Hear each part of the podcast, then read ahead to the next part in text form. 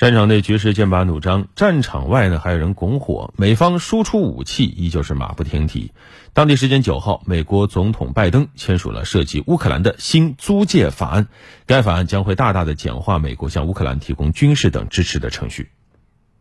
根据法案中的协议内容，乌克兰将能够向美国及其盟国请求武器和军备需求，而美国政府利用军事租借计划将加快向乌克兰转让军事装备、药品、食品等。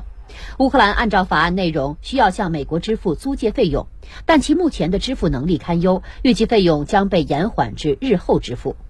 路透社称，该法案旨在恢复二战时期的一项计划，允许政府向美国的盟友出借或出租军事装备，且无需提前付款。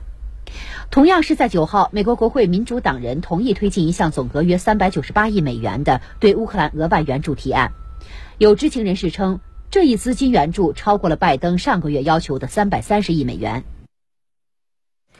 对此呢，有分析认为，美国对乌提供一系列重型武器，旨在营造出两股战略态势。第一呢，是乌军拥有西方大批军火支援，并非是软柿子；第二呢，俄罗斯深陷战争泥沼。通过这两种态势的塑造，在全球媒体内形成普遍的认知，再将这样的一种舆论风风向吹回到俄罗斯，以影响其民意，进而对俄罗斯总统普京的政权釜底抽薪。